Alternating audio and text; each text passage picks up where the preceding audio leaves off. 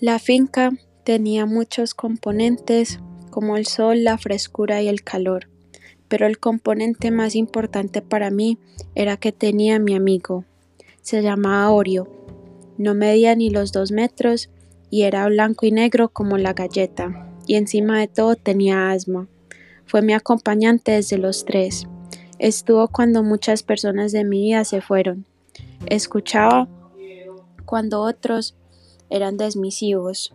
Jugábamos, veíamos televisión y comíamos juntos. Lo único que le faltaba a ese caballo era hablar. Crecí y siempre estuvo ahí. Octubre 28 del 2019 se me fue. Después de eso mi vida no fue blanco y negro como la galleta, sino gris.